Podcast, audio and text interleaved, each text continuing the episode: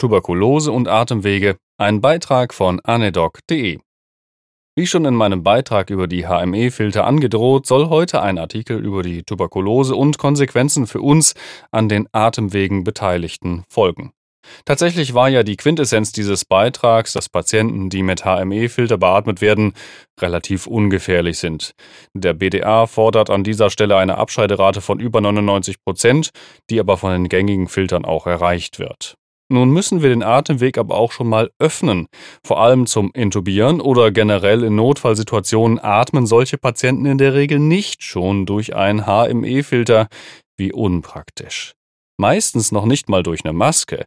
Wie steht es da um unseren Schutz? Stichwort FFP3-Maske, nicht wahr? Wie immer nähern wir uns vom Allgemeinen her und begeben uns dann in die spezielleren Gefilde. Der Erreger der Tuberkulose ist Mycobacterium tuberculosis. Es handelt sich um einen langsam wachsenden aeroben Keim, der zuerst von Robert Koch 1882 entdeckt wurde. Zum Gedeihen benötigen Mykobakterien hohe Sauerstoffkonzentrationen und hohe Blutflüsse. Unsere Lungen sind deshalb der beste Ort für sie zum Wachsen. Die Übertragung findet über Einatmung infektiöser Tröpfchen statt mit aerosolisierten Bakterien. Die infektiösesten Patienten sind diejenigen mit aktiver, das heißt offener Tuberkulose, die Mykobakterien in Sputum und Speichel abgeben. Es entwickeln nur 15 Prozent nach Exposition auch eine Infektion im Verlauf von zwei Jahren. Die Stadien verteilen sich von einer latenten Tuberkulose ohne Symptome mit Eindämmung der Erreger über die Primär-TB mit Organmanifestationen, zum Beispiel Lunge, hin zur postprimären TB am ehesten infolge von Reaktivierung. In der Primärinfektion erzeugen Mykobakterien nach Aufnahme in den Organismus, nämlich die Lunge, eine schnelle Immunantwort.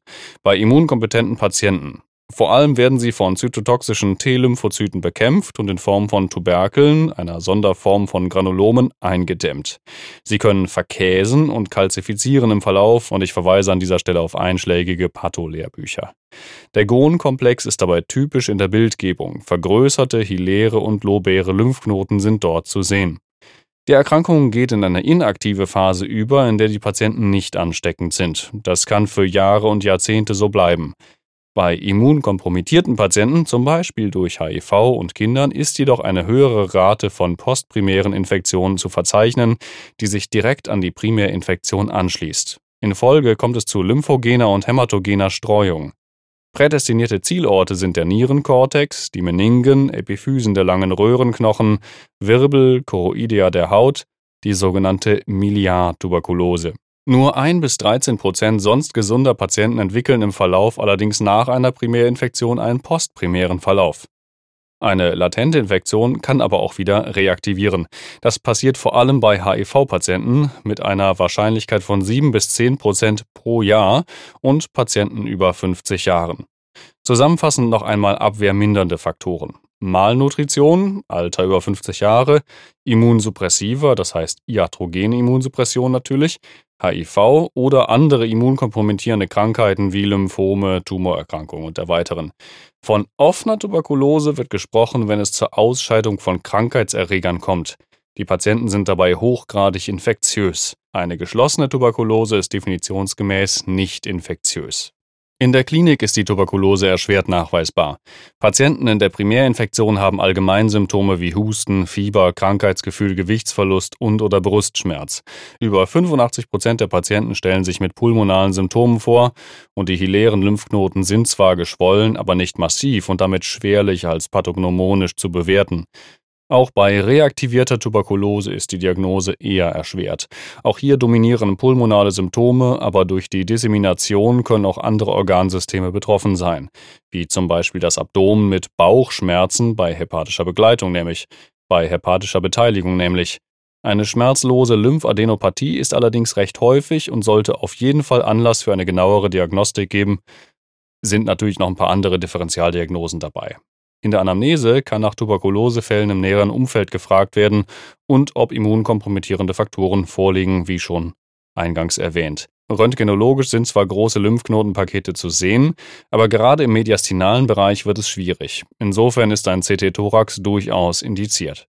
Bakteriologische Untersuchungen im Sputum müssen wiederholt durchgeführt werden an zwei bis drei aufeinanderfolgenden Tagen.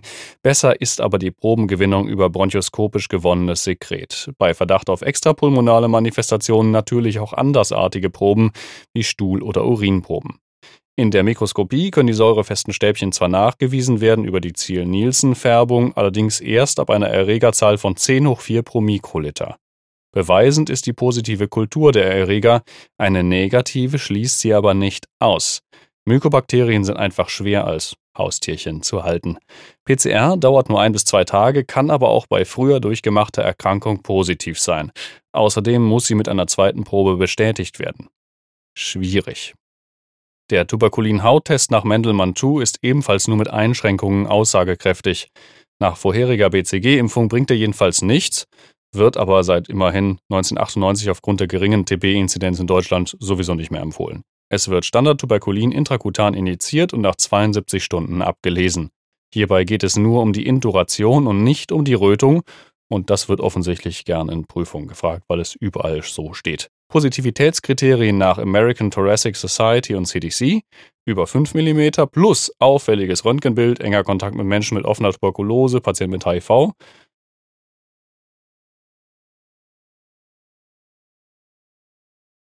terminale Niereninsuffizienz oder größer gleich 15 mm, Patienten ohne Risikofaktoren. Dann ist es so fettpositiv, da kann keiner mehr was dran sagen.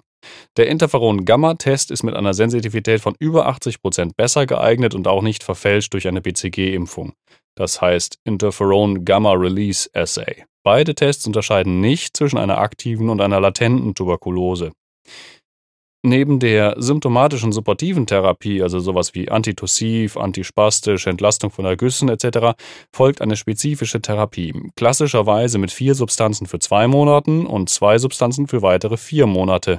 Das heißt zwei Monate Isoniazid, Rifampicin, Pyrazinamid, Ethambutol und vier Monate Isoniazid, Rifampicin. Ich habe immer so ein Akronym, was ich mir gemerkt habe, das heißt RIPE, sowas wie RIFE, ne? R-I-P-E. Rifampicin, Isoniazid, Pyrazinamid, Ethambutol, aber jeder kann sich das merken, wie er möchte. Oder einfach bei Bedarf in den Herold Innere Medizin schauen. Aber pst. Es gibt mittlerweile eine Reihe multiresistenter Stämme, zum Beispiel RRTB, Rifampicin Resistant, MDR-TB, die Multidrug Resistant, mindestens gegen Rifampicin Isoniazid, und die XDR-TB, das ist die Extreme Resistant, zusätzlich resistent gegenüber Medikamenten der zweiten Wahl. Im Übrigen ist die Tuberkulose nicht nur meldepflichtig, sondern sogar behandlungspflichtig in Deutschland. Bei Nichteinhaltung des lange dauernden Therapieregimes erfolgt eine staatliche Unterbringung und Behandlung. Das nennt sich Maßregelvollzug nach 30 Absatz 2 Infektionsschutzgesetz in Parsberg. Folgt mal dem Link auf meinem Blog, das ist ganz spannend. Da war ich übrigens schon mal, habe schon mal einen Patienten hingebracht, der mit einer geschlossenen TB behandelt werden musste. Ja, war eine spannende Fahrt. Äh, in dem Wohngebiet, wo auf einmal gefühlte vier, fünf Meter hohe Mauern mit Stacheldraht sind und dahinter werden die Patienten behandelt. Das äh, war spannend. Patienten mit Verdacht auf eine offene Tuberkulose müssen konsequent isoliert werden. Spannend ist, erstmal auf die Idee der möglichen TB zu kommen. Im besten Fall sollte die Unterbringung in einem Zimmer mit Niederdrucksystem erfolgen. Wenn Patienten selbstständig atmen, sollten sie eine FFP2 oder 3 Maske ohne Ausatemventil tragen und bei Hustenstößen in die Ellenbeuge husten. Kommt uns das irgendwie bekannt vor? FFP-Masken filtern alles, was über 0,6 Mikrometer groß ist. Leckage und Schutzwirkung unterscheiden sich aber. FFP2-Masken liegen bei einer maximalen Leckage von 11% und einer Schutzwirkung von mindestens 94%. FFP3-Masken bei einer Leckage von unter 5% und einer Schutzwirkung von 99%. Also wenn ich die Wahl hätte, würde ich FFP3-Masken nehmen, nicht wahr? Personal sollte nur in Vollschutz aktiv werden, am besten unter Verwendung halt einer FFP3-Maske. Mykobakterien sind klein, sie sind 2 bis 5 Mikrometer lang und 0,2 bis 0,5 Mikrometer breit. Coronaviren im Vergleich liegen bei 0,1 bis 0,2 Mikrometer, aber dennoch nicht so weit davon entfernt. Deshalb ist der erhöhte Schutz durchaus gerechtfertigt. An dieser Stelle verweise ich aber natürlich auf die Seite des RKI und die zuständigen Hygieneabteilungen und das Gesundheitsamt. Das ist doch ein wenig zu speziell für meinen Blog hier im Einzelbehandlungsfall. Es sei noch der Hinweis gestattet, dass auch beatmete Patienten mit HME-Filtern nicht 100% sicher von der Außenwelt abgeschirmt sind. äh, Stichwort Manipulation an den Atemwegen, Ausscheidung über Körpersekrete. Eine entsprechende Schutzausrüstung für das Personal ist auch in diesem Fall notwendig. Nebenbei sei noch auf einen Fallbericht aus Heidelberg verwiesen, wo es zur präklinischen Reanimation einer TB-positiven Studentin kam. Sehr spannend und eine empfehlenswerte Lektüre, verlinkt in meinem Blog. Das soll es für heute gewesen sein. Bis zum nächsten Mal. Lasst ein paar Sterne da. Tschö.